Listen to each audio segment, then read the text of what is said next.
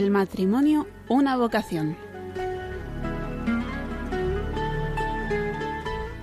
Hoy desde Valencia lo dirige Conchita Guijarro.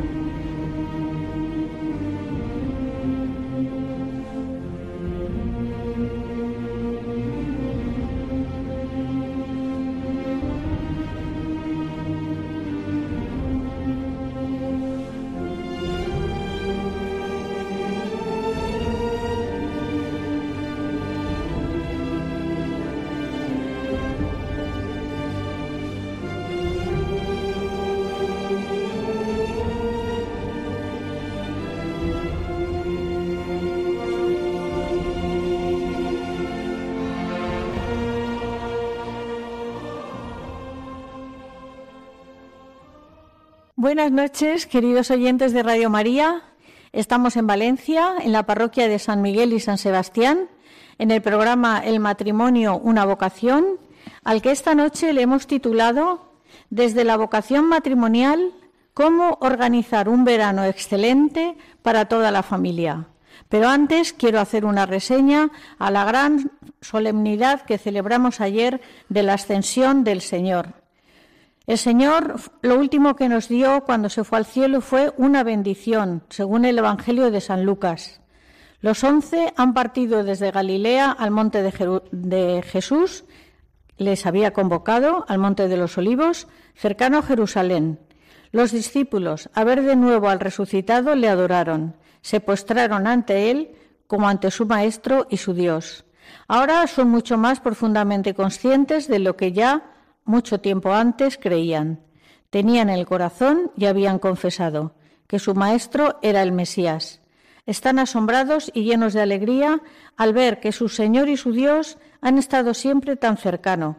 Después de aquellos cuarenta días en la compañía, podrán ser testigos de todo lo que han visto y oído. El Espíritu Santo los confirmará en las enseñanzas de Jesús y les enseñará la verdad completa. Nosotros, ahora, como apóstoles que somos también, marchamos a Jerusalén en compañía de Santa María. Junto a ella espera la llegada del Espíritu Santo. Dispongámonos nosotros también en estos días que faltan para preparar la próxima fiesta de Pentecostés, muy cerca ya de Nuestra Señora y nuestra Madre que nos acoge en su seno. Y para entrar en, el tema les vamos a poner a ustedes la música que se titula Ven Espíritu Santo, que está escrita por Luis Alfonso Zamorano y que es una introducción muy bonita para situarnos.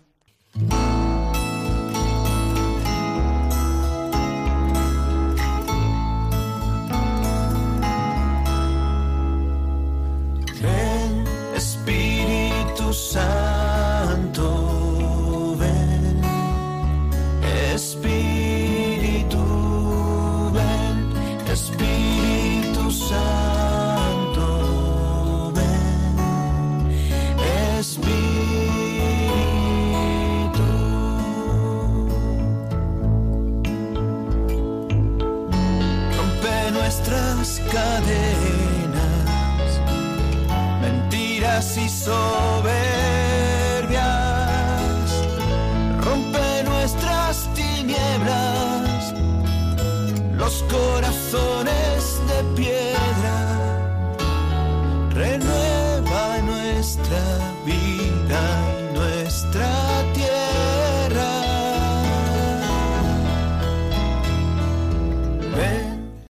Y de nuevo con ustedes les voy a presentar a los invitados que tengo esta noche aquí a mi lado, mis queridos amigos Jorge Sánchez Zarazaga, que es abogado. Buenas noches, Jorge. Buenas noches, Conchita. Gracias por invitarnos. Y a Lourdes Álvarez, que es eh, responsable de la formación y promoción de Abafán. Y los dos son padres de 11 hijos vivos y tres en el cielo. Buenas noches, Lourdes. Buenas noches. Gracias porque siempre estáis prestos cuando se os llama para colaborar con Radio María. Y esta noche, como hemos dicho en el sumario, tenemos unos temas que creo que son interesantes para tratar de que las vacaciones, durante que con la vocación matrimonial, este verano los hijos que hemos tenido durante todo el curso con nosotros, pues no adquieran costumbres que no nos gustan, que sigan practicando la caridad, el amor, la obediencia, toda esa cantidad de virtudes que, hacen falta tener en, la familia. Como primer punto, como he dicho en el sumario, vamos a hablar del equilibrio entre dejar crecer y proteger. Jorge, existe el término de hiperpaternidad para los padres superprotectores de sus hijos. ¿Es difícil el equilibrio entre ser responsables y que lo sean ellos? Eh, fíjate, Conchita, verdaderamente, eh, decir, un padre, ¿no? En general, nosotros, cualquiera de nosotros, somos capaces, en una medida u otra, de aguantar un sufrimiento. Pero nos es mucho más difícil eh, asumir el sufrimiento que puedan tener cada uno de nuestros hijos. Y ahí es donde los padres cometemos, a veces, errores garrafales, porque la vida, en realidad, tiene sus dosis de alegría y sus dosis de sufrimiento. Esto que lleva la vida en general, ¿no? Esta paternidad, yo muchas veces, cuando voy a trabajar al despacho, me encuentro, porque es la hora justo en que van los, los niños a los salesianos y me encuentro un porcentaje elevadísimo de padres que van arrastrando la mochila del niño, que el niño no estamos hablando de tres años, estamos ya de un, fin, de un muchacho, una muchacha, en fin, ya de cierto tamaño, ¿verdad? O abuelitos, que dices, pues si el abuelito está casi para que lo arrastren él, ya lleva la, cartera, ¿no? Y, digo, qué error más tremendo, ¿no? En, pues el autobús, por ejemplo, me acuerdo de algún caso, en una de las ocasiones que mi mujer está embarazada, digo, por favor, me, dejas que se siente mi mujer que está embarazada y la abuelita que, eh, no, no, pues mi nieto ha pagado, ha pagado el billete. digo, pero si no se trata de esto, ¿no? Entonces al final pretendemos proteger a los hijos, eh, o a los nietos en este caso también, evitando o tratando de evitar que sufran, y lo que hacemos es posponer un sufrimiento porque impedimos que tengan o que adquieran una resiliencia y una capacidad natural al sufrimiento, a la frustración, y lo que estamos haciendo es multiplicar la frustración que de verdad van a tener cuando vengan problemas mucho más serios y sean más mayores. Yo recibo una revista en casa sobre familia y dice aquí muestrario de padres protectores, padres entrenadores. Desean tanto que sus hijos sean los mejores que les ocupan toda la jornada en un sinfín de actividades deportivas. Padres bocadillo, son en los parques. Siguen muy de cerca a sus hijos con un sándwich a medio comer de la mano. Padre mochila, que es el que acabas de decir tú ahora, y valdría abuelo mochila, que es el que procura llevarle a los hijos la cartera o la bolsa del ballet o la bolsa de la natación para que no se canse el niño. Padres estudiantes, que son los que se pegan o se ponen al lado del hijo para controlar que hacen o no hacen los deberes pero no de un modo responsable, sino de un modo mm, anulando Efectivamente. al niño. Al final tratamos de vivir la vida del niño, para que ese niño no sufra lo que le corresponde naturalmente, ¿no? Así es. Y al final, e, efectivamente, conseguimos el efecto, un, es un efecto perverso, porque además consigue exactamente lo inverso de lo pretendido. Exacto. Llegará un momento, y es evidente que estos niños, como es natural, se acostumbran a que todo el mundo tiene que hacer algo por ellos, y ellos con dificultad van a adquirir la responsabilidad que les es propia, ¿no? Así es. Y, pero además tiene otro efecto también, y es que los padres, en el fondo, buscamos un prototipo de hijo, un prototipo de hija, ¿no? Y al final la realidad es que nuestro hijo a lo mejor, estoy pensando en casos concretos, que evidentemente, ¿no? Decimos, no, no, mi hijo tiene que ser buenísimo en fútbol, chico, a lo mejor tu hijo no tiene que ser bueno en fútbol, y porque objetivamente no tiene las condiciones. Y, aportamos ahí una presión extraordinaria para que nuestro hijo sea lo que nosotros queremos que sea, que no corresponde, ¿no? Nuestro hijo tiene que saber inglés, por lo que decías de esta especie de agenda social de los niños eh, brutal, ¿no? Eh, tiene que tener, pues a lo mejor tu hijo tiene unas capacidades que no le lleva a tener esos conocimientos que tú estás intentando que tenga, ¿no?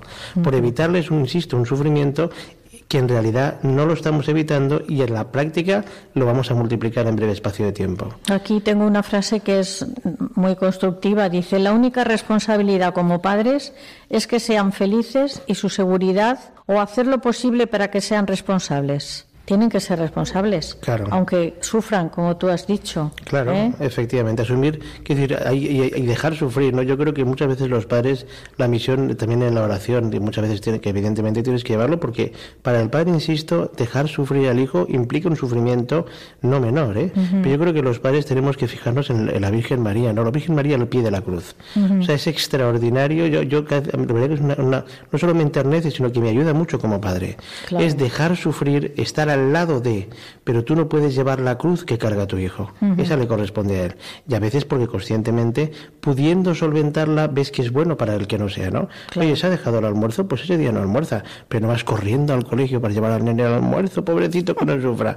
No, pues no pasa nada. ¿no? Exacto. Ah, Hay que ayudarles a- en, en los errores y Claro. así crecen, crecen en virtudes. Si no, hacemos eh, jóvenes y niños light, Efectivamente. light que Eh, no, que no saben a nada. que no. Efe- Efectivamente. Una- no solamente no saben nada, sino un- los, los creamos en valores que en un principio suenan bien, como tolerancia, respeto, no sé qué, que está fenomenal, pero evitamos, pero en el fondo les estamos evitando eh, el conocer verdaderamente y el prepararse para una sociedad que luego en la práctica es altamente competitiva. Con lo cual en- en los estamos conduciendo a un nivel de frustración muy alto. Cuando les deje el primer novio o la primera novia, tengan el primer rechazo afectivo primer o, sus- suspenso o suspenso en la tal, carrera. Claro, llega un momento que no, no pueden superar esto porque nunca han estado preparados para ello. Así es. Lourdes, ¿tú crees que es bueno exigirles con el esfuerzo para que sí tengan más autoestima de sí mismos? Yo creo que sí. De todas formas, eh, yo me pregunto, ¿qué es la felicidad? A raíz, al hilo de la frase que has comentado, ¿no? ¿Qué es la felicidad? Y, y ahí eh, yo también el otro día escuché un, bueno, un concepto que me, me gustó y es que hablaba una persona sobre la dictadura de la felicidad. Para que los hijos sean felices, para que sean felices, ¿qué es que sean felices? Porque yo lo que sé es que cuando tú te subes o subes a un pico y es el aneto y lo has coronado, eso es la felicidad. Y ha costado un esfuerzo re- realmente ímprobo, ¿no? Llegar arriba. Entonces yo me plantearía, ¿qué es la felicidad? ¿Qué felicidad eh, queremos para nuestros hijos? ¿Qué es? La felicidad yo creo que no es un fin, es un medio, ¿no? Y la felicidad no es que tu hijo esté espachurrado en el sofá con la play, porque es feliz, tú quítaselo y verás la que te monta. Exacto. ¿no? Entonces yo aquí, no sé, invitaría a, a mí misma a, a plantearme qué es la felicidad, ¿no? Para mi hijo, es hacerle persona, es darle la capacidad para decidir y para que elija el bien, ¿no? Que sea verdaderamente libre. Esa es la felicidad. La felicidad es que pueda amar a alguien y el amor es una cuestión que, que no es una cuestión de sentimiento. Exacto. La felicidad es que pueda en un momento determinado realizar un trabajo bien hecho, aunque el trabajo en sí no le haya gustado. Porque es cierto que Dios da el gusto también. Yo me acuerdo cuando nos casamos, a mí no me gustaba nada la casa, la verdad, y ahora me gusta. Me- no, es más, me encanta y veo que ha sido un medio para alcanzar el cielo y, y para que mis hijos y mi marido alcancen el cielo y las personas que entran en mi casa se sientan tan queridas y tan a gusto que yo por lo menos un trocito del rostro de Dios lo pueda mostrar, ¿no? Entonces el esfuerzo, dice la escritura, dice, venid a mí, dice, y venid, venid y bebed vino y leche de balde, pero has de ir. Claro, no te lo van a llevar a Exacto, la puerta, y esto a la puerta de implica casa. muchas veces un esfuerzo. Nosotros vivimos la fe en una parroquia, eh, en una comunidad, y, y a veces no te apetece ir, porque es de noche, porque estás cansado, porque yo qué sé, muchas cosas, ¿no? Y implica un esfuerzo, pero es cierto que, que si no vas, no puedes coger vino y leche de balde ni aceite para poder vivir lo que te toca vivir, ¿no? Pues eso me da entrada al siguiente punto del, del, editor, del sumario, que es el trabajo colaborativo en casa, qué ejemplo tienen que dar los hermanos mayores y la importancia de la comida o cena familiar, porque es muy importante que la casa sea una familia y que no sea un hostal o un hotel en el que se va a comer cuando quiero lo que quiero y a dormir cuando lo mismo, cuando quiero. ¿eh? ¿Cómo organizáis vosotros el trabajo colaborativo en casa? Consideráis que es importante que tengan encargos. Eh, efectivamente, al final, que decir, la idea esencial, primero como concepto, ¿no? Una de las cuestiones que nosotros incidimos mucho en casa es mirar, efectivamente, no es un hostal, no es una pensión, eh, igual que tú tienes responsabilidades fuera, porque estudias o, en fin, o lo que tengas que hacer fuera, y nosotros las tenemos porque trabajamos los papás fuera también, pero la tenemos dentro, y aún es más, más dentro que fuera, en cuanto que dentro es hogar. Y entonces la casa es un espacio común. Y convertir este espacio común, que es una vivienda, convertirla en un hogar es tarea de todos. Y todos estamos mejor cuando el salón está recogido y no están todas las zapatillas por en medio, ¿no?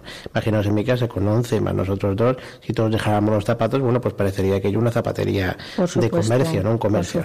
Entonces, eh, desde el principio nosotros, una de las cuestiones que hemos visto, yo creo que ha sido pues un acierto que nos ha inspirado el Espíritu Santo, ha sido repartir el trabajo mucho desde que son pequeñitos. Desde que andan, la clave en mi casa es andar. En cuanto andas, tienes una tarea, ¿no? Mi hija Guadalupe ahora tiene cuatro años, pero desde que anduvo, ¿no? Pero mis hijos, es decir, llevan el, pañal, lo tiran a la basura, ¿no? Cuando son un poquito más mayorcitas, llevan la, ropa sucia, lo poquito que pueden, pues van haciendo. Que es una forma de sentirse familia. Todos somos en la medida que todos morimos por el otro. Y es verdad que también que se ayuda a eh, establecer normas o leyes que ellos mismos o nosotros mismos en la asamblea vamos determinando. Entonces, hacemos asambleas periódicamente según los tiempos, no es lo mismo en verano que en invierno, no es lo mismo en Navidad que en tiempo ordinario, por decirlo de alguna forma. O en vacaciones. O en vacaciones. es lo que, lo que estamos tratando. Y entonces hacemos un horario, unos turnos, quién recoge, quién va por el pan, quién hace esto, quién hace lo otro. Porque la ley es un pedagogo para llegar al amor. Es decir, es verdad que de alguna forma evita muchos conflictos porque es una norma de convivencia básica. Ellos mismos se han atribuido los turnos que corresponde, con lo cual a ellos también les descansa porque es una autoexigencia que asumen libremente. Estoy hablando de niños pequeños que recogen el cuarto de baño, que no es baladí en mi casa, porque son varios cuartos de baño en, proporciones, bueno, y cosas por el estilo, pero al mismo tiempo y con el paso acaban llegando al amor, ¿no? Es que a mi hermano le tocaba hacer esto y no lo ha hecho, es que tu hermano está enfermo, pues lo tenemos que hacer entre todos. Entre todos. Eh, la ley es un pedagogo también en, este, en esta fórmula de convivencia y al final, eh, de alguna forma, eh, estamos mandando trabajadores extraordinarios el día de mañana, ¿no? Para las empresas, ¿no? Pues sí. Nosotros funcionamos como un Estado central, ¿no? Moneda única, orden público, sanidad y el resto son como autonomías, ¿no?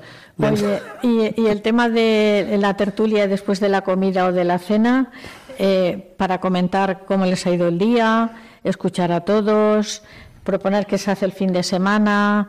¿En eso participan todos, eh, vuestros hijos? Pues mira, realmente vivimos en unos tiempos que son sádicos y son horrorosos, porque los niños tienen unas agendas eh, y una vida social que yo creo que ni Rajoy te lo digo francamente.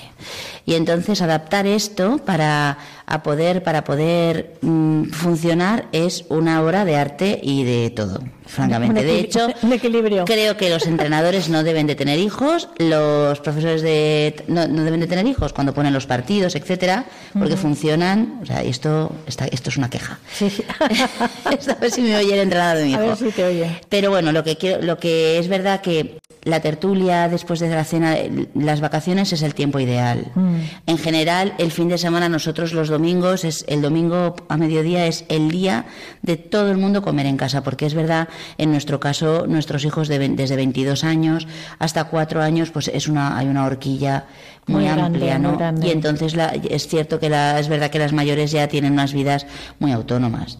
Quiero decir que tienen horarios de clase, cada uno tiene, hay los niños comen en el cole o los que comen en casa pues mm, tienen cada uno un horario. A veces yo tengo cuatro turnos de comida y digo, vamos, es que ni, ni la cafetería debajo de mi casa tiene este este eh, eh, tanto trasiego, ¿no? Mm. Pero bueno, y luego lo que, pero lo que sí que ponemos, eh, por ejemplo, el domingo es importantísimo, rezamos laudes con nuestros hijos. Eso es fundamental, es el secreto. El secreto son los laudes, porque es en el momento donde, eh, donde tú comentas cosas a, la luz de la palabra, cosas que les pueden ayudar a ellos, eh, se pide perdón se, de haber metido la pata, en fin. Y luego durante la semana los viajes en coche son fantásticos, porque aquí eso mm, es un confesionario, entonces te cuentan y te dicen... Lo, que, lo que ha dicho... Eh, sí. Y entonces es un poquito así, así, porque es verdad que se, se, suscitan mucha intimidad en, ese, en eso. Mm. Luego, es verdad que escuchar a cada uno es importantísimo y muchas veces es difícil, ¿no? Pero si a lo mejor te planteas vestir a la pequeña, por ejemplo, son dos minutitos. Pues en ese ratito estás hablando con ella, solo con ella. O luego a lo mejor te planteas eh, llevar al niño al fútbol y en ese ratito del viaje pues también tiene su miga, ¿no? Y hacer día de chicas y día de chicos. Día de chicas, yo me voy con las chicas, pues si tengo que irme con nuestra hija, por ejemplo, Maravillas o con la que necesite ropa, me voy con ella y hacemos día de chicas. Espero que no me esté oyendo ninguna profesora del cole porque pongo por motivos familiares la niña no, no ir al cole. No.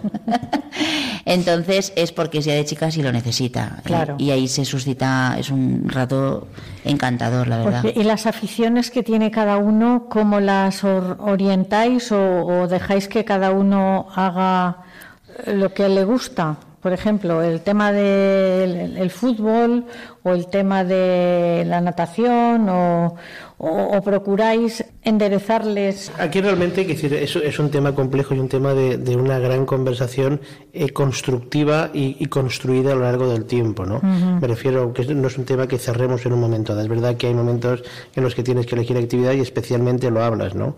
Pero luego posteriormente tú vas reconduciendo el rumbo. Entonces es un diálogo que tenemos especialmente mi mujer y yo, como es obvio, y que también tenemos, mantenemos con el niño viendo cuáles son sus necesidades, sus aptitudes, sus actitudes sus, y, sus, y efectivamente cuáles son sus condiciones particulares, ¿no? y en qué equipo va a desarrollar esa actividad. No todos los equipos son los que te gustan para tu hijo, cada uno elige libremente, pero mm, vemos con quién va a jugar. Claro. Porque el fútbol, el- lo que sea el deporte, para nosotros tiene una, una función y es que aprendan a ser deportivos, que hagan deporte, pero ni que sean los primeros. A mí personalmente, bueno, nosotros nos ponen negros el rollo de las federaciones. Los niños están federados desde que tienen dos meses, prácticamente, con lo cual estamos obligados a llevarlos al partido del sábado, con lo cual eh, esto eh, Tres es tres cuartos de hora antes, no te lo pierdas, y además los penalizan. O sea, si yo voy de cráneo para llevarlo con el esfuerzo que supone, y a lo mejor hemos llegado mm, 10 minutos, 15 minutos de retraso, ya el niño no juega encima de que lo has llevado. Madre mía. Más además, la bronca del entrenador que dices, por el amor de Dios, es que esto no me comprendes, no puede ser. Es que, claro, vosotros tenéis muchos hijos. Pero bueno, pero gracias a Dios, mira, nos vamos a, lo que se vamos encontrando en ese término de, de economías colaborativas, ¿no? Por mí me refiero en este caso a ahorrar esfuerzos. Y hay eh, familias hay a nuestro alrededor que son verdaderamente ángeles, ¿no? Que os los llevan, tantísimas os los veces nos los llevan y nos los traen, efectivamente. Pero si una no sería madre imposible. adoptiva y una biológica. el rugby. Y desde aquí le doy las gracias. Que por cierto el rugby lo recomiendo vivamente como deporte de formación en, en valores y en virtudes. ¿eh? Muy bien. A todos los niveles, en muchos sentidos mejor que el fútbol. Y el fútbol en algunos equipos evidentemente también, ¿no? Pero no siempre, ¿no? Yo el rugby como, como concepto eh, lo, me- lo digo públicamente, ¿no? Que tiene el tercer tiempo con los entrenadores, etcétera. Sí, pues bueno, vamos a hacer un pequeño corte musical para que ustedes eh, mediten esto que están oyendo y enseguida volvemos con ustedes. Estamos en el programa El matrimonio, una vocación que hacemos desde Valencia, en la parroquia de San Miguel y San Sebastián, y que si ustedes quieren hacer alguna pregunta al respecto, pueden enviar un correo electrónico a mi, del- al programa, que es el matrimonio, una vocación 2 el número arroba radiomaria.es y a través del correo electrónico le contestamos. Enseguida volvemos.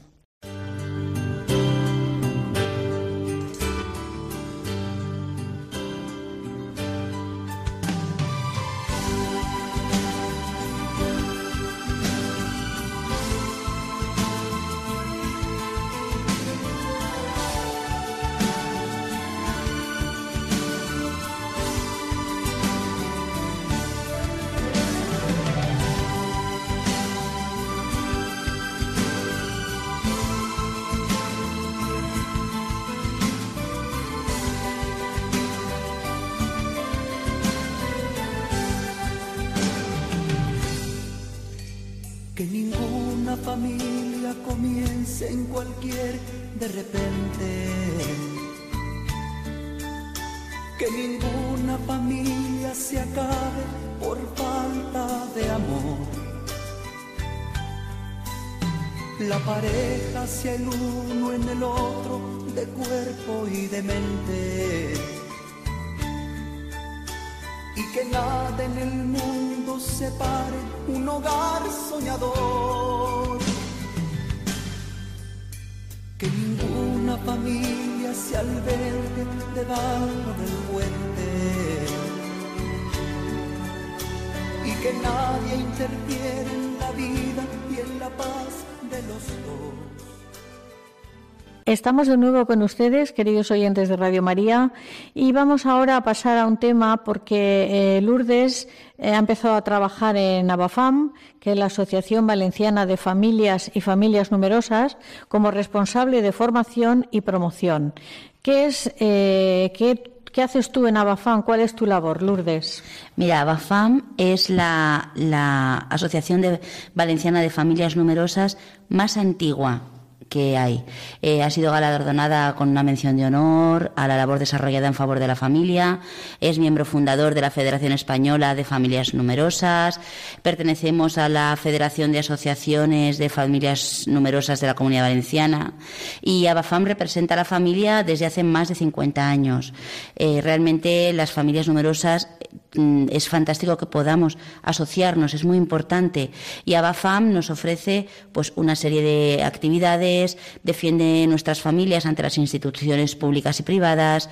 En Abafam promovemos actividades para el ocio, para el tiempo libre, cursos, charlas de formación, además de ofrecer descuentos en muchísimas cosas, ¿no? Porque es verdad que la unión hace la fuerza.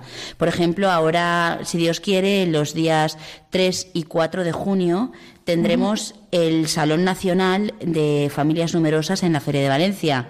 Y el día 4 además el Congreso Autonómico de Familias Numerosas también en la Feria de Valencia. Para entrar, podéis, eh, para apuntaros, podéis entrar en nuestra página web www.abafam.org, donde tendréis toda la información, podéis descargaros todo, ¿no? Y con un planazo para los niños mientras los papás estamos escuchando toda la formación. Además, tenemos un curso de ordenación de lo que es de la casa de, y sobre todo de armarios, eh, impartido por una profesional, que serán los días 10 y 17 de junio y también podéis entrando en nuestra página web tenéis toda la información para socios de es, exclusiva este curso concreto para socios de Abafama a un precio fantástico que realmente es una ayuda para todos, ¿no? Y ese va a ser sobre el arreglo de armarios. Arreglo de armarios, sí, básicamente. Y el congreso va a ser pues para mostrar públicamente lo que hace y lo que es Abafam. El, el congreso es, es autonómico. Autonómico. Es un congreso autonómico que lo organiza la Federación eh, de Familias Numerosas y realmente es fantástico porque ves otras familias numerosas con los mismos problemas que tú, donde se van a tocar temas muy interesantes, eh, donde realmente el lema es para que ser más te cueste menos. Ah, muy bien. ¿eh? Cueste menos. Es verdad que es una, una gozada y, y, que, bueno, parece que somos, parece que dices, uy, que soy raro. Y no, vas allí y ves que no, no eres raro. hay muchas. Hay muchas. Hay muchas. Y además muy guays, sí. Muy bien. He oído algo de descuentos. ¿Eso de descuentos que son en tiendas, en establecimientos? En tiendas. Para ropa, para calzados, para. Ocio familiar, en seguros, asesoramiento familiar, eh, abogados, en educación, alimentación. Bueno, pues es estupendo. Sí, ya estupendo. saben, repítenos la página web, por favor. www.abafam.org. Muy bien. Y ahora, ¿cómo pasamos ya a otro tema? ¿Cómo organiza el verano una familia como vosotros? Jorge o Lourdes, ¿quién? Bueno, contesto yo. Bueno, pues la, el verano realmente es un reto. Y el verano es como el sarampión. A veces dices, hay que pasarlo. Entonces pasamos esa fase eh, de pensar y, y, luego ves que es maravilloso, que el verano lo que sirve es para curar muchas heridas que durante el curso se han, se han, se han hecho, porque es verdad que el año va atrotinado. Cuando llega el verano lo que vemos que es muy importante es eh, estar en familia. Reservamos una parte del verano, en nuestro caso es una semana o cosas así, y vamos, eh, un, nos dejan una casa abadía maravillosa en un pueblecito del interior, que el sacerdote muy, vamos, súper generoso, y no hay internet, no hay televisión, entonces hacemos cine de verano en la pared del vecino, por ejemplo. El año pasado vino el de Vicente y pusimos los X-Men y con palomitas y todo ahí en la calle viendo. Pues y después de la película hacéis comentarios sobre sí, la película. sobre todo es eh, y que estás estás, a los pequeños te los pones en brazos, eh, vemos cosas que podemos ver todos, por ejemplo, uh -huh. bueno, dices X-Men, Vale, X-Men es un poco fuerte, pero, pero es muy chula, la vemos todos y la puede ver desde la de 22 a la de 4. Mm. Luego, eh, nuestros hijos en concreto se van a la parroquia, al, con el campamento de la parroquia, se van 10 días en agosto y luego, bueno, pues eh, alternamos, ¿no? Eh, playa, montaña, lo que podemos. Cada año nos vamos acoplando. En realidad, cada niño que tiene unas, unas necesidades, entonces vamos intentando, buscando, evidentemente, conforme son más mayores, ellos participan activamente ese tipo de decisiones, ¿no?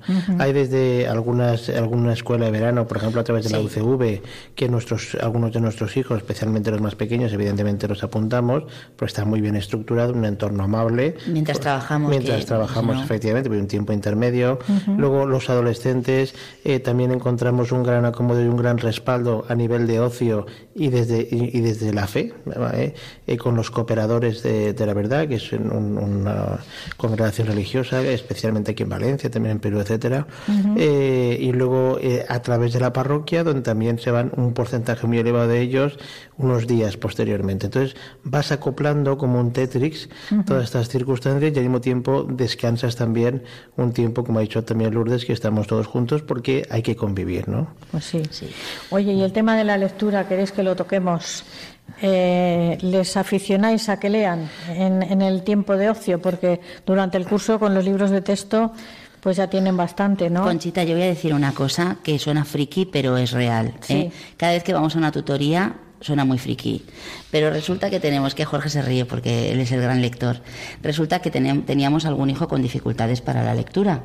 Entonces, ¿cómo haces que lean? Claro, es muy complicado porque o te gusta o no te gusta. Luego le coges el aire y te encanta. Pero hasta que le coges el aire, tela. Entonces teníamos un niño con dificultades. ¿Qué hacía Jorge? Que eso es una pasada, Jorge. Estoy muy orgullosa de ti, cariño. Entonces, eh, a las 7 y 20 de la mañana, oigan bien, 7 y 20 de la mañana, aquí mi mejor parte cogía al niño en cuestión, porque además veíamos que era muy importante que fuera el papá, con, el, con el chico y entonces eh, el libro que él quería, pues a él le encantan los de guerra, pues, compra, pues estuvimos comprando de historia y tal, que le encanta. Y entonces, ¿qué ha pasado? Que ahora el niño es de los niños que mejor leen de toda la clase. Y además, los otros hijos que no, no, tenían dificultades se han hecho. Con lo cual, a las 7 y 20 de la mañana, en mi casa hay un club de lectura por la mañana. Muy bien. Muy bien. Esto es gracias aquí al Pater Familia. es de la necesidad de virtud. es así de sencillo. Aquí hay algunos consejos que, se dan en un libro que es eh, que, leamos en voz alta a los niños desde que son pequeños, eh, los padres, que los libros estén presentes en la casa no como un objeto decorativo, sino en una librería donde ellos puedan cogerlo, que en la casa haya un lugar tranquilo donde se pueda leer, porque si pretendemos que lean en el salón donde está la tele puesta, tres jugando al ajedrez, dos con el teléfono, pues allí no hay quien lea. Y también es muy importante elegir los libros y no fiarse de cualquier librero o de cualquier persona que te aconseje un libro, porque dicen la lectura influye en su formación en mayor medida que la televisión o el ordenador. De ahí la gran responsabilidad de elegir un libro, que es más importante la responsabilidad de elegir un libro que una película porque bueno, es un libro de una escritora muy famosa. Y nos dice que no, no cometamos los errores de utilizar la lectura como castigo de recordarles constantemente lo bueno que es leer, echarles en cara que no leen, relacionar los libros con los estudios, exigirles que terminen el libro comenzado y promover la lectura como actividad sustitutiva a la televisión. Si tú le dices a un niño, en lugar de ver la serie que te gusta, lee este libro, seguro que no lo lee. Pero si los padres hacen lo que ha hecho Jorge, que levantarse, madrugar, es, espectacular, ¿eh? esto es, esto es de, de, antología, vamos. cuando ¿eh? vamos a la tutoría quedamos, queda, que parece que sea mentira. Sí. Y es verdad. Sí, vamos a ver. Pues ya solamente nos quedan de lo que habíamos preparado hablar de, mm, del tema de los abuelos.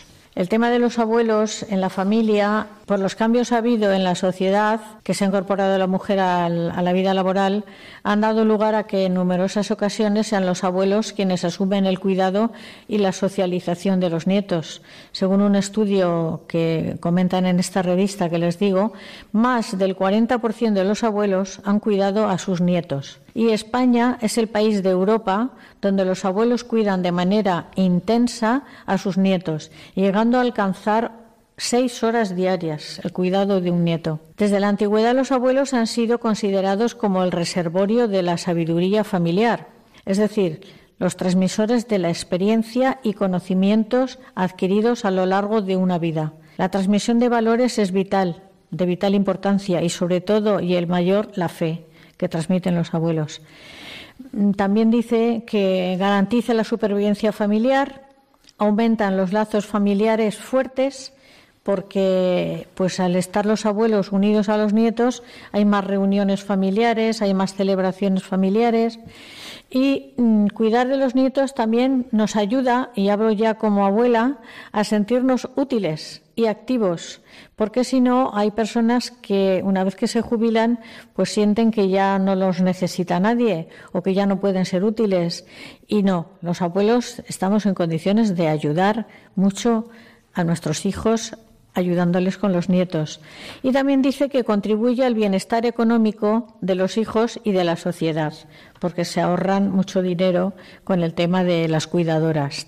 Pero hay que dejar muy claro que los abuelos no son responsables de la educación de los nietos y esta corresponde únicamente a los padres. No nos tenemos que meter en la educación de los, de los nietos. A mí una abuela una vez me dijo, tú, si quieres ser una buena abuela, tienes que estar siempre con la boca cerrada y con el bolso abierto. Tú no tienes que hacer ningún comentario, pero el bolso siempre abierto. ¿eh? Porque, bueno, pues eh, ese es el, consejo que me dio una abuela. Y transmitirle los valores de manera positiva, cercana, eh, mostrándoles el afecto al tiempo que con autoridad, de forma comprensiva para el niño. ¿Vosotros qué pensáis de la ayuda que estamos haciendo los abuelos a, la generación ahora de, nuestros hijos? Realmente los abuelos hoy en día son un pilar esencial de las familias. ¿eh? Es verdad que, que, la familia grande ya no es como antiguamente en un entorno más rural, pero ciertamente eh, los abuelos en cierta, eh, es lo que garantizan esa transmisión de valores, como tú bien has dicho, la relación que se genera con el nieto y con este abuelo, que además no tiene la tensión de, tener que educar en, en, esa severidad, hace que este nieto adquiera unos valores y unas virtudes que probablemente los padres muchas veces, por la dinámica de vida que llevamos, no tiene tiempo para transmitir y para aportar.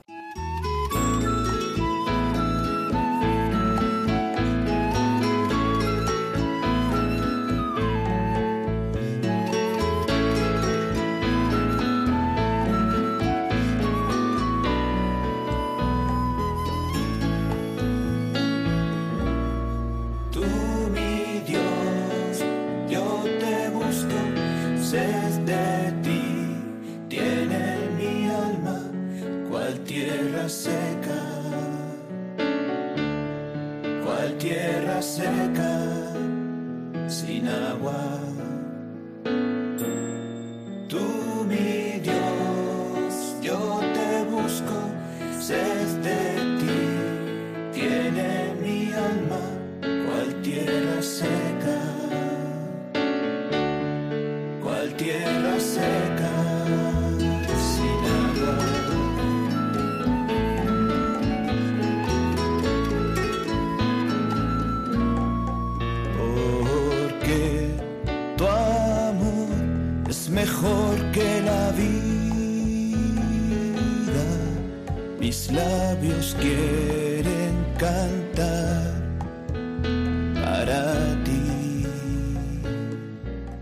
Como les he dicho al principio, queridos oyentes de Radio María, nos encontramos en la parroquia de San Miguel y San Sebastián y esta tarde vamos a dar entrada a el párroco y al vicario de la, de la dicha parroquia.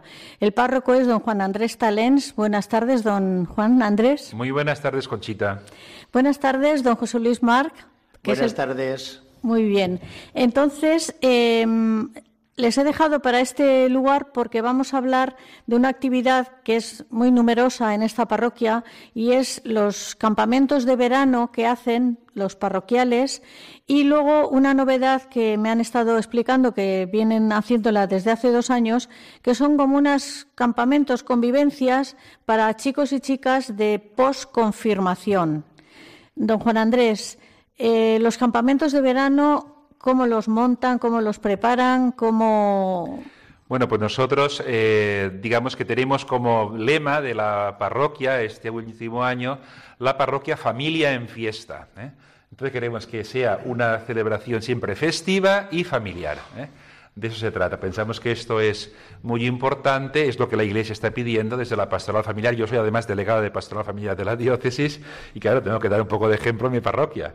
En ese sentido, pues estamos intentando renovar eh, con implicación cada vez mayor, gracias a Dios, de los padres, que son los primeros educadores de los hijos y eh, sobre todo eh, viendo el gran valor evangelizador que tienen las familias evangelizadas. Las familias evangelizadas son las evangelizadoras. Hoy en día es un elemento fundamental de la pastoral de la Iglesia y yo, gracias a Dios, estoy siendo testigo de la fecundidad de ese trabajo, humildemente. Muy bien. Eh, don José Luis, usted ese es el encargado de los campamentos, digamos, infantiles.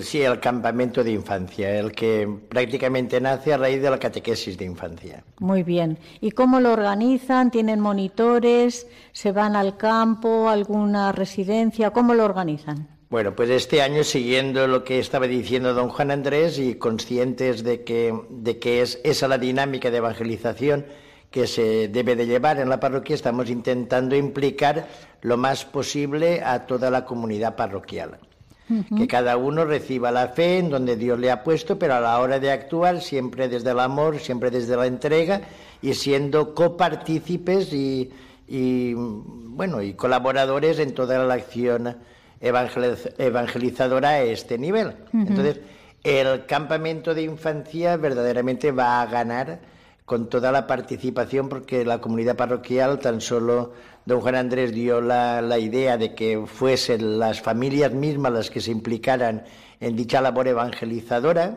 con sus hijos mismos, pues está respondiendo a la comunidad parroquial, no sé, es un regalo de Dios, yo por lo menos no lo esperaba, que tuviesen esa gana de que se les dijera, eh, venid, participad. Inmediatamente salieron eh, tres cocineras para hacer ellas mismas el el, vamos, la comida, de, los mismos niños, ¿no? Pasándose los 11 días de verano, pues con el fogón en mano y sirviendo a, a toda la comunidad parroquial que en ese momento los niños están disfrutando ahí. El domingo pasado vimos este, este año el campamento de verano, los valores los vamos a sacar de tres, podríamos decir, películas de Disney, ¿no? Desde esa, esos valores profundos de de ingenuidad, de alegría, de, abandono, ¿no? que a fin de cuentas es la fe en las manos de Dios, pues vimos la forma de, de ver si nos podían ayudar a reorganizar y renovar las vestiduras de, de los personajes, porque llevamos en el campamento la dinámica de historia base, más o menos en la que se basa la educación francesa, ¿no? O sea, toda una historia que lleve los que una los 11 días y a través de ella se vaya jugando en el lenguaje de los niños y educando en valores, en valores fundamentalmente cristianos, ¿no? Pues pedimos un poco de ayuda y se nos vinieron 17 personas inmediatamente a, a, coger los trajes, los modelos, otra de la parroquia por hacer los patrones, para poder de ahí sacar los trajes y o sea, nos quedamos, queriendo decir, está claro que cuando eh, se escucha un poco de Dios y se entra en su camino, eh, los muros de, de la ciudad ¿no? se caen, ¿no? para que pueda para que pueda entrar él.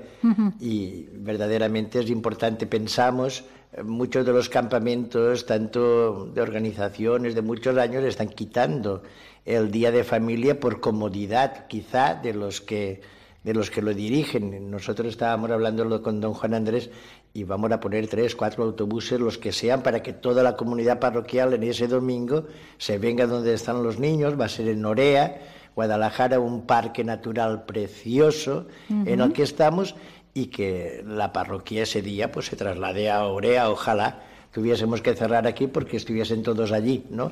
Que ¿Cuánto- sería verdaderamente lo impresionante. ¿Cuántos niños esperan que se apunten a estos campamentos?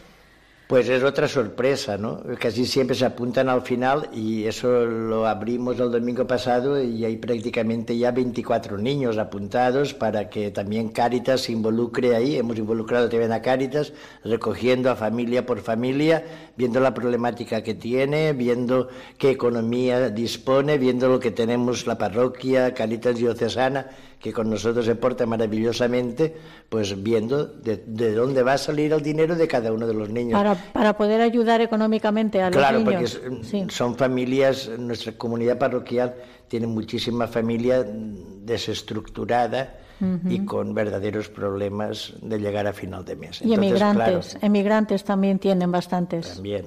que hemos quedado que, haremos un programa sobre el matrimonio en la familia emigrante, la familia que tiene que salir de su país para poder vivir, entre comillas, mejor, pero cuando llegan aquí lo pasan mal, porque, eh, vamos, aquí no hay trabajo para todos. Entonces, pero en esta parroquia yo sé que es una de las que más familias emigrantes acogen de toda Valencia. Desde Cáritas y eh, con el apoyo total de don Juan Andrés de la parroquia, ¿no? Atendemos todos los días, de lunes a viernes, de 4 a 9 de la noche, toda la cuestión de inmigración. Ujú. Y les ayudan a, a arreglar los papeles y les ayudan a, orientarles en, en- en- buscar trabajo. Muchos de ellos consideran, vivan donde vivan, su parroquia aquí. O sea, hace dos años, de 44 bautizos, 38 eran de inmigrantes. Muy bien, muy bien. O sea, los españoles deberían aprender un poquito a hacer hijos. Sí que saben, lo que pasa que no se ponen a ello. bueno, y el otro tipo de campamento o actividad que hacen, don Juan Andrés, ese creo que es el que Sí, hace este lleva, solo- lleva menos tiempo, pero también va en la misma filosofía. Además, es una, una pastoral que también ha sido una sorpresa muy agradable porque se basa en los matrimonios padrinos. Decir, los chavales que se confirman en la parroquia se confirman a los 12 años. ¿eh? Eh, ha habido experiencias de confirmar más, más mayorcitos, ya sabéis, es- sigue, sigue haciéndose así en la mayoría parte de las parroquias, pero yo lo consulté ya cuando estaba aquí don Carlos Osoro, me dijo, no, no, tranquilo, puedes adelantar perfectamente la edad. Y eh, a los 12 años se confirman y después se les invita a unas reuniones que no son en la parroquia, son en las casas. Los matrimonios padrinos que decimos, eh, eh, todos los viernes eh, acuden aquí a la parroquia, los chavales acuden a la, a la puerta de la parroquia y ellos con sus coches los llevan, o si viven cerca a pie, recogen su grupito de 6 a 10 chavales de la misma edad, chicos y chicas, y se reúnen en las casas. Y allí tienen una dinámica de cuatro semanas sobre el mismo tema. ¿eh? La primera semana es ¿Qué dice la gente, por ejemplo, del cuarto mandamiento? Regresa a tu padre y a tu madre. ¿Qué dice la gente de esto? ¿Qué dice el mundo de esto? ¿no? Segunda semana. ¿Y qué dices tú? Tercera semana. Esa reunión ya no es en las casas. Esa reunión es en la parroquia. ¿Qué dice la iglesia? Y además acaban confesándose. Y la cuarta semana es en las casas y la reunión eh, consiste fundamentalmente en una cena de gala Uy, qué bien. en la que los chavales experimentan que son queridos, ¿eh? que son amados. ¿eh? Una, una cena no es tanto lo que se come, sino el modo como se presenta la mesa, con belleza, con acogida. ¿eh? Y esto eh, realmente eh, les engancha. Yo estoy muy contento porque aquí hemos aumentado mucho el número de jóvenes que vienen por la parroquia gracias a esta a esta dinámica. Puede decir don José Luis, no me estoy inventando nada. O sea, no- y, y después se compromete el, el tu- el padrino a devolverlos personalmente a casa. Sí, sí, sí, muy noche, importante. o sea, muy importante el- la vuelta a a casa. familia. ¿eh? ¿Por qué? Porque el coche se convierte en un confesonario. Claro. Claro, O sea, los claro, chavales abren su corazón. claro, veces, ¿eh? claro. Y de ahí sale este campamento que estamos hablando. Es que son, no es un campamento. No es un clásico, campamento porque- Son exacto. cuatro días solo. Sí.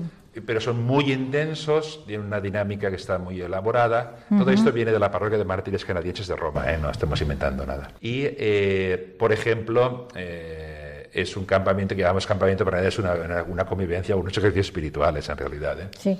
adaptados para ellos ciertamente, pero bueno, por ejemplo, no se permite eh, traje de baño, se hacen en, lugares donde hay montaña para subir y bajar, en fin, bueno, ya una dinámica en la que la familia es fundamental. ¿Y asisten los padres también a esas reuniones o solamente los padrinos? No, no, son los padrinos, ¿eh? porque a la edad de la preadolescencia y la adolescencia, ¿verdad? Los chavales eh, necesitan un poco cortar el cordón umbilical con sus padres. Sus padres eran superhéroes hasta ese momento y empiezan a convertirse muchas veces en villanos. ¿no? Entonces, la psicología de la persona hay que respetarla, ¿no? Y en ese sentido creo que es muy bueno que sea otro matrimonio que esté en plena sintonía con los padres, por supuesto, ¿eh? claro, claro, y lo comentamos, eh, sea el que directamente, digamos, sea capaz de generar un ámbito de, intimidad y de confianza en la cual la persona sintiéndose amada abre su corazón, que es lo que realmente educa. Pues sí, la verdad que es una experiencia. Yo no había oído hablar de, este tipo de convivencias, pero me parecen atractivas para, para, los jóvenes, porque además está lo que usted dice, los padrinos los llevan a casa de sus padres, no es que después que acaba la reunión se quedan por la calle? No, no, no. Muy bien. ¿Y solo se hace en esta parroquia, don Juan Andrés? Bueno, eh, ya estamos empezando en otras parroquias también. ¿eh? Vamos, eh, por ejemplo, ha empezado en Alcira el año pasado, en la parroquia de Señor del Yuc. Eh, ha empezado también en Catarroja, en la parroquia del Pilar, y yo pienso que aquí en Valencia pronto va a empezar en otras parroquias porque realmente es una experiencia positiva. Pues muy bien. Pues agradezco a don Juan Andrés y a don José Luis este tiempo que nos han dedicado porque están muy ocupados con el tema de la parroquia, de los emigrantes, de, de todas estas convivencias y les emplazo pues cuando pase el verano hablar cómo ha ido estos dos temas y, para delicia de nuestros oyentes. Muchísimas gracias, don José Luis. Muchas gracias. Don Juan Andrés, muchas gracias. Que siempre, yo siempre digo que es el primer voluntario de Radio María en Valencia, porque nos acoge en su casa y siempre está disponible para nosotros. Muchas gracias. Bueno, pues queridos oyentes de Radio María, eh, se nos está acabando el tiempo. Me permito recordarles de, los temas que hemos hablado esta noche, por si alguno tienen, quieren que lo ampliemos a través de correo electrónico. Hemos hablado del equilibrio entre dejar crecer y proteger, también del trabajo colaborativo en casa, de los hermanos mayores, la importancia de la comida o la cena familiar, cómo conseguir que lean, cuidar las lecturas, porque es muy importante, aficiones de cada componente de la familia, los campamentos de verano y los abuelos, que son transmisores de valores. Les damos las gracias a Lourdes y a, Jorge por vuestra colaboración. Gracias, a ti, Conchita, por invitarnos hasta nuestra casa. Les recuerdo el correo de Radio María, por si me quieren hacer alguna pregunta. El matrimonio, una vocación, dos en número, arroba radiomaria.es. Si quieren eh, obtener el programa, la grabación del programa, la pueden pedir al 902 500 518 o a través del podcast. Y ahora vamos a rezar la oración a la Virgen que acabamos siempre en este programa. Y esta vez vamos a hacer la oración que don Marcelino Olaechea arzobispo de Valencia, que está en proceso de beatificación, escribió para nuestra gran patrona, la Virgen de los Desamparados, que lo celebramos el segundo domingo de mayo. Ampáranos, Señora y Madre nuestra. Ampara a nuestras familias, a nuestros pueblos, a nuestra España, a nuestro mundo actual. Aleja guerras y discordias une los corazones divididos con la alegría de sentirse junto a ti, hijos tuyos. Da a los que tienen y pueden ojos de misericordia y corazón abierto. Da a todos pan, abrigo y amoroso hogar. Da salud a los enfermos, paciencia en el dolor, a los que sufren, consuelo a los tristes, ilusión a quienes la han perdido Aparta de las mentes el error y de los corazones la debilidad. Mueve a los pecadores a volver en sí y a los justos a virtud más alta. Haz que vivamos cantándote y que vayamos con tu nombre en los labios a contemplarte en la gloria junto a tu Hijo Jesucristo, que con el Padre y el Espíritu Santo vive y reina Dios por los siglos de los siglos. Amén. Y decirles que le dejamos con los compañeros de informativos y agradezco a Ángelo, que ha estado de técnico esta noche en el programa, y me despido de ustedes hasta el 26 de junio, que tendremos el próximo programa. Muchas gracias y buenas noches.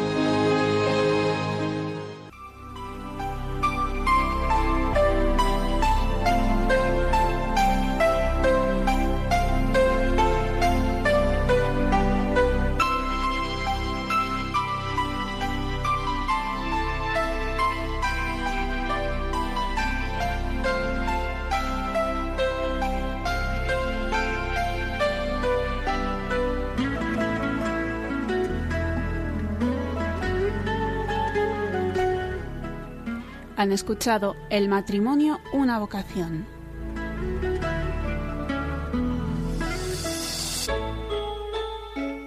Les ha acompañado Conchita Guijarro desde Valencia.